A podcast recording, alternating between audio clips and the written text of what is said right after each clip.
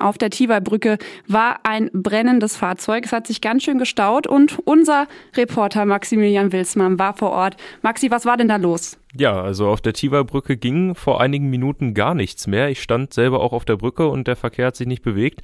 Die einzigen, die da waren, waren Feuerwehr und Krankenwagen. Die sind durchgekommen, sind an uns vorbeigefahren und genau, wie du gesagt hast, dort hat ein Auto gebrannt. Es sah zumindest, als ich jetzt vorhin dran vorbeigefahren bin, so aus, als ob das Auto nicht mehr brennt. Also das ist zumindest schon mal gelöscht, aber Polizei und Feuerwehr sind noch vor Ort. Das heißt, es kann sich auch immer noch ein wenig stauen. Aber kommt man schon ein bisschen besser durch? Genau, also ich habe es ja auch quasi runtergeschafft von der Tiwer Brücke. Man kommt wieder stadteinwärts und auch stadtauswärts da lang. Wie gesagt, nur wenn Sie da lang fahren wollen, vielleicht ein paar Minuten mehr einplanen, ist immer noch ein bisschen eng.